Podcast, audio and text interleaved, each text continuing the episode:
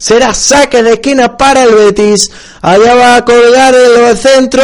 Puede remate. Se queda el balón dentro del área. Perky gol. Gol, gol, gol, gol, gol, gol, gol del Betis. Llega el 2 a 1, llega el gol de Damien Perkins, segundo gol del franco-polaco en la eliminatoria. Llega el 2 a 1, minuto 33 de la segunda parte y parece que el Betis quiere seguir el guion marcado en el partido de ida.